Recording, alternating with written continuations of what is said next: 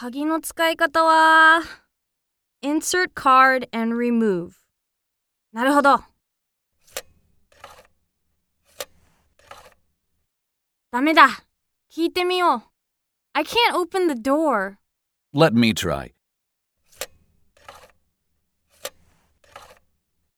You have to ask at the reception. フロントで聞くしかない。There's something wrong with this key. Let me check. I'm very sorry.